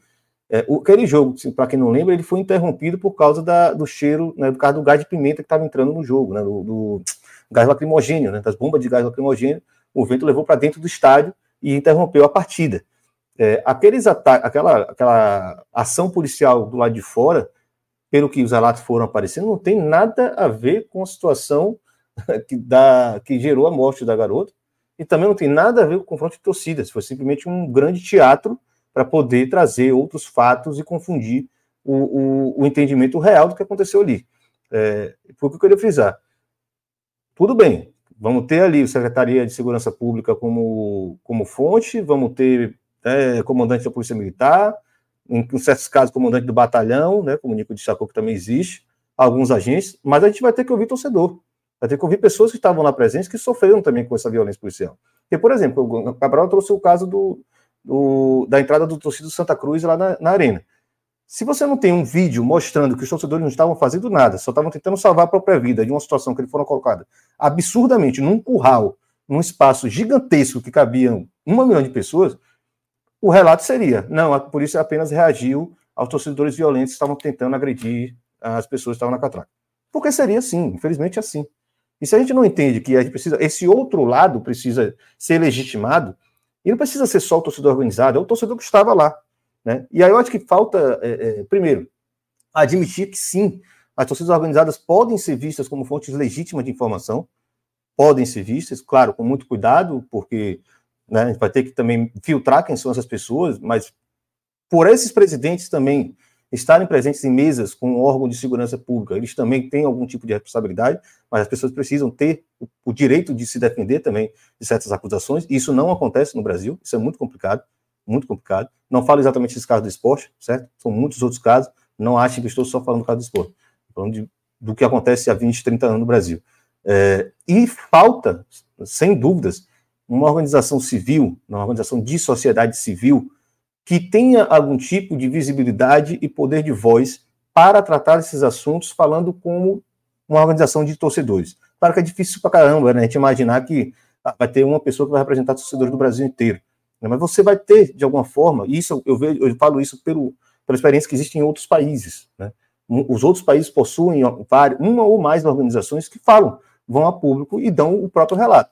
E nós, enquanto jornalistas, vamos ter que dar destaque. Oh, estamos tratando de um assunto, abre aspas, a Associação de Torcedores falou isso, isso, isso, isso. Bom, está desencontrada a informação? Pergunta para a Polícia Militar se isso faz sentido. Então, são, são, a guerra de versão no Brasil é extremamente desigual. A gente não tem a versão que não seja dos órgãos de segurança pública, que muitas vezes estão evados de viés político. Porque a primeira coisa que esses sujeitos precisam é se proteger politicamente e tirar a responsabilidade que eles têm para que as coisas aconteçam de, de forma correta. Perfeito, Ilan, perfeito. Bom, gente, eu, eu tinha pensado no nosso último assunto, é, a gente tratar das soluções, das possíveis soluções, mas acho que A gente foi fazendo isso né, ao longo do programa inteiro. Acho que cada abordagem aqui a gente foi também tratando um pouco disso. É, só para finalizar de minha parte, então, talvez não tenha citado isso aqui, também cobrar que, que os órgãos públicos parem com esse jogo de empurra, né? Porque a gente, quando vai ouvir essas pessoas, é, o governo sempre aponta para o, o mandatário do, do, do estádio, e aí o dono do estádio joga para a polícia, a polícia joga para a federação, a federação joga para o governo do estado, e ninguém assume de fato suas responsabilidades. E também, mais uma vez, só bater o pé aqui de que a gente precisa cobrar cada vez mais a personificação, a personalização dos culpados. Né? Ao invés de, desse exagero de punição a pessoas que não têm nada a ver com isso, a gente cobre cada vez mais que as, esses bandidos, esses criminosos, paguem ou sejam punidos perante a lei, eles, as pessoas, né? como, como tem sido recorrente falar que o CPF seja punido e menos mais CPF punido, menos CNPJ. Para me despedir de vocês aqui, queria deixar também aí um, um, um breve período aí para vocês concluírem da, da, forma que vocês quiserem. Ivan, começando por você, muito obrigado pela tua participação, foi muito bacana, agregou demais aqui ao nosso programa. Seja bem-vindo várias outras vezes. Espero que para a gente tratar de, outros, de outras questões sociais ligadas ao futebol, menos violência, mais questões sociais, culturais a respeito do futebol. E fica à vontade também para finalizar, como você desejar, ter um raciocínio aqui no programa, Ilan. Maravilha. Cabral, novamente agradecendo aí o convite. Um prazer imenso estar aqui falando com vocês e estou mais do que à disposição para voltar a falar coisas mais agradáveis também, né? Sou no futebol do Nordeste também, que, que, me agrada muito, gosto muito, tenho até tentado produzir mais sobre isso, aproveitando né, que a gente também tem esse espaço importante, né? Daniel também, um prazer estar falando com você aqui, parabéns de novo pelo trabalho. Meu amigo Nico também, que deu aulas e mais aulas aqui para a gente, o pessoal que está na produção. É, fico à disposição e assim, acho que isso vai voltar, né? Sem dúvida, isso vai voltar muitas vezes. E vamos ver qual primeiro estado do Nordeste vai tomar uma atitude mais condizente com a realidade. Porque nós temos torcida única em Salvador, é, provavelmente teremos em Aracaju, é, já tivemos em Maceió, deixou de ser, temos Recife com uma série de medidas que se repetem, como o Daniel fez um excelente levantamento, né, desde quando é proibido e desde quando se bane torcida, e isso não traz nenhuma solução prática. Inclusive, queria destacar isso, acabei esquecendo de falar isso ao longo de todo o programa. É preciso também colocar em evidência quais as, as, as atitudes que o esporte, enquanto clube, tomou nos últimos anos, que só agravou o problema. Não se esqueçam que duas gestões de esporte de longa duração tiveram uma postura de, de ataque à torcida organizada e isso não teve solução nenhuma. É bom lembrar isso também. Né? Foi entendido como um, um, caminho interessante, mas não, deu, não surtiu efeito. Isso deve ser colocado numa análise de longo prazo. Né? E aí é isso. A gente vai espalhando aí pelo, pelo Nordeste. Os casos não são fáceis, estamos lidando também com uma cultura de violência muito complicada, muito virulenta, muito disseminada em nossas cidades. Né? Eu acho que no Nordeste isso tem também algumas características próprias da nossa cultura nordestina que valoriza também essa masculinidade, que a gente precisa também colocar em evidência, né? talvez papo para um outro longo podcast como esse aqui, mas em suma, obrigado pela, pelo espaço para poder tratar desses assuntos difíceis, parabéns pelo trabalho de vocês e até a próxima. Foi muito legal, Ilan, muito legal mesmo, muito obrigado. Você falou né, que, que a violência vai, deve continuar e tal é, no futebol, né? O futebol tem, o futebol moderno tem menos de 200 anos. A humanidade existe há cerca de 2 milhões e meio de anos. Então a violência tem mais ou menos 2 milhões e meio de anos, o futebol tem menos de 200 anos, então mais fácil o futebol se acabar do que a violência, infelizmente. O que a gente sempre trabalha e discute é uma forma de tentar minimizar, né, de diminuir essa violência é, de alguma forma. Nico, muito obrigado pela tua participação também, foi muito bacana, você acrescentou demais também ao nosso programa. Fica à vontade também para concluir o, qualquer raciocínio que você queira ter nesse final do programa, Nico. Então, gente, é, simplesmente agradecer, agradecer o, o convite. Para mim, sempre é muito interessante é, ouvir. Eu aprendo sempre com o Irlão, com vocês.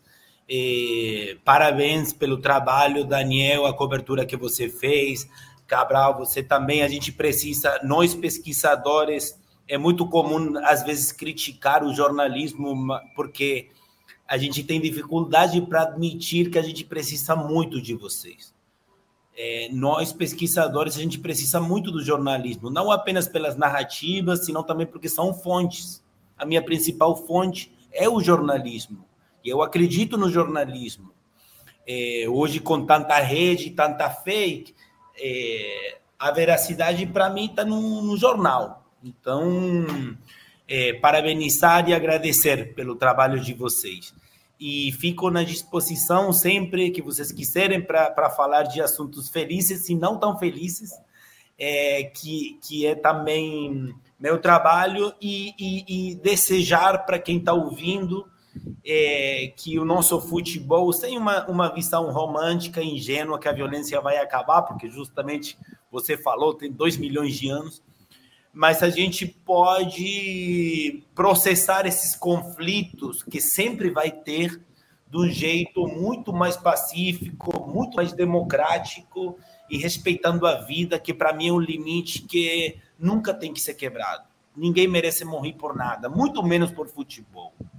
E a gente que além de pesquisador é torcedor, porque acho que todo mundo aqui não é apenas pesquisador do jornalismo, nós somos torcedores, amamos o futebol, é, é importante trabalhar para que seja é, cada vez o, o, menos violento possível, né? Então, para sempre que eu puder ajudar para atingir esse objetivo, é, é só chamar. Então, obrigado. Valeu, valeu, Nico. Daniel, muito obrigado mais uma vez, parceiro participação aqui no nosso Embolada, acrescentando também bastante aqui, agregando valor demais, viu, Daniel? Valeu, Cabral. É, foi um, eu acho que foi um debate que a gente conseguiu trazer para posições também, né? A gente não ficou só naquela de, de apontar o dedo, né? De, de olhar o que, é, o que há de negativo, né? A gente conseguiu trazer um debate que de alguma forma vai trazer reflexões. Eu acho que para uma, uma última pontuação, é, eu, queria, eu queria dizer também que além do poder público, é muito importante também que os clubes façam a sua parte. Né? A gente está vendo, neste momento, por exemplo, o esporte tem se movimentado para recolher uma lista junto à, Secretaria de Defesa Social do Estado de Pernambuco, com pessoas que têm histórico de violência e está cruzando essa lista com seus associados para que esses associados sejam excluídos do seu corpo de sócios. É uma medida que poderia ter acontecido antes, não aconteceu, mas é muito, é muito louvável que o clube comece a, a pensar em meios de, de alguma forma, é, punir a quem de fato tem um histórico né, de quem cometeu já algum ato de violência, aí eximindo os demais de ter que pagar pela, por aquela minoria. Não é? E a gente sabe aí, tem, tem outros, outros meios também que os clubes precisam adotar, até por, por ter se tornado lei federal, como é o caso do reconhecimento facial né, para entrar nos estádios. A partir de 2025 é obrigatório né, que, que os estádios façam esse tipo de reconhecimento facial. É, e há meios, de fato, de os clubes também colaborarem para que, que haja um filtro maior nesse sentido, né, da gente minimizar os danos da violência. Dito isso, novamente agradeço. Para mim, um prazer enorme estar com o Irlan, que eu acompanho de muito tempo. A gente, inclusive, faz, faz parte do mesmo grupo de estudo lá do Reneme, né, que é uma rede de, de estudo da mídia aqui no Nordeste, mídia e esporte no Nordeste. É muito bacana. Aprendo muito com, com os textos que você estava falando que, que, aprende muito com os textos dele, pode continuar. É, não, com o Irlan, Irlan é uma grande referência, porque, porque é, é além dele ser, ser, ser, Ele consegue agregar as duas coisas. Ele é um, um, jornalista e pesquisador que é referência. Isso é muito bacana e inspira muita gente. E um abraço para Cabreira aí, que tem gravado aí, contribuído muito com essa temática. A gente agradece tê-lo aqui no programa também. E um abraço para você, monstro sagrado, Cabral Neto. Microfone não pode falhar na hora do, na hora do elogio, hein, Irlan? Microfone não pode falhar nessa hora, hein? É, eu, eu tinha esquecido de ressaltar a questão aí, né, da rede de estudo de mídia esporte no, no Nordeste, né, que é um braço ali do Laboratório de Estudo de Mídia Esporte, qual o próprio Nico também, enquanto pós-graduado, fazendo sua, seu pós-doutorado aqui no Rio de Janeiro, está tá vinculado também. Né? Então é uma grande rede de estudos que também acabam trazendo é, trazendo essas reflexões que podem, né? E a gente espera cada vez mais, né, Nico? Acho que é o grande finalidade também da pesquisa, você frisa muito na nossa conversa, é que a, a pesquisa sirva, assim como o jornalismo serve, né, para impactar na realidade, né, em políticas públicas, trazendo soluções, né, trazendo formas concretas da gente solucionar esses problemas, como o Cabral falou, né, a violência não vai terminar, né, a grande inocência já diz, mas a gente consegue criar, assim, um mecanismo de prevenção né, e de inteligência no trato, mas esperar algum problema acontecer para tomar uma decisão como essa que o Daniel falou. né, de puxar uma lista de quem são as pessoas potencialmente perigosas e excluir dos clubes, excluir da nossa convivência, sair dos nossos estádios. Nós queremos também curtir o futebol, esquecer um pouco esses assuntos ruins, né? Vamos falar de coisa boa também. grande abraço. Então recebemos aqui Irlan Simões, doutor em comunicação pela Universidade Estadual do Rio de Janeiro, a UERJ, jornalista pela Universidade Federal de Sergipe, escritor e colunista do GE. Globo. Então toda terça-feira tem o Irlan lá no Redação, nosso programa lá do Sport TV. Também recebemos o Nicolas Cabeira, antropólogo e pesquisador da UERJ, e também Daniel Leal, jornalista, companheiro de redação aqui do GE. Globo. Foi muito bacana, muito legal o programa. Um abraço para todo mundo que esteve com a gente aqui no Embolado e até uma próxima edição. Valeu, pessoal. Tchau, tchau.